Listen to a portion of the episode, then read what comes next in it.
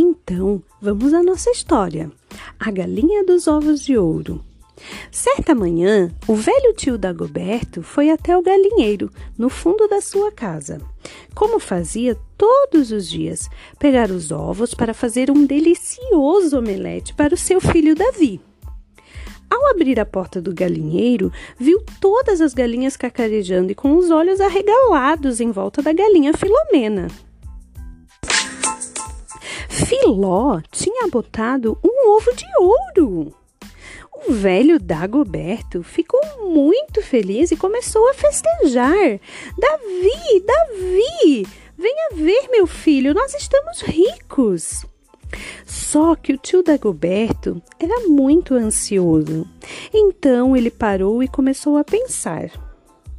Mas peraí, dentro dessa galinha deve estar cheio de ovos de ouro. Se eu abrir a barriga dela, vou ficar muito mais rico. Hum, pensou ele. Já sei o que eu vou fazer. Ele olhou para Filó, querendo pegá-la.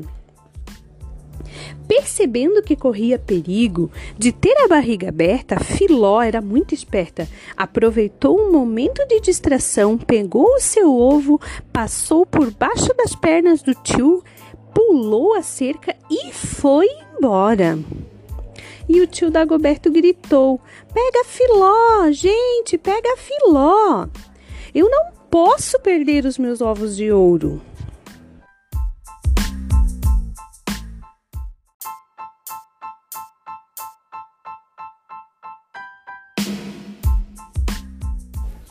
E o tio Dagoberto, vendo que não tinha mais o que fazer, ele voltou para casa muito bravo.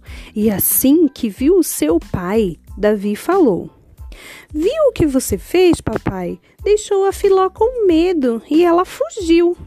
Se você não fosse tão ganancioso e tivesse paciência, todos os dias teríamos um ovo de ouro e ficaríamos ricos de verdade. No fim, o velho tio Dagoberto passou uns bons dias, noites e noites procurando pela galinha Filomena, mas nunca mais se ouviu falar dela.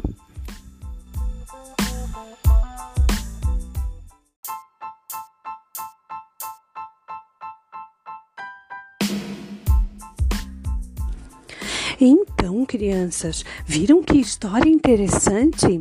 Com essa história, aprendemos um princípio muito importante. Não devemos ser gananciosos, mas devemos sim ser gratos a Deus por aquilo que ele nos dá. Se o tio Dagoberto fosse grato, todos os dias, assim como o seu, o seu filho Davi percebeu que se ele esperasse todos os dias ele ganharia um ovo. Mas o coração do, do tio Dagoberto estava cheio de ganância. Então, com essa história, crianças, aprendemos a não ser gananciosos, agradecer a Deus todos os dias por tudo que ele nos dá. Nossa história terminou aqui por hoje. Eu espero vocês na próxima. Um abraço, crianças. Fiquem com Deus. Um beijinho da professora Rose.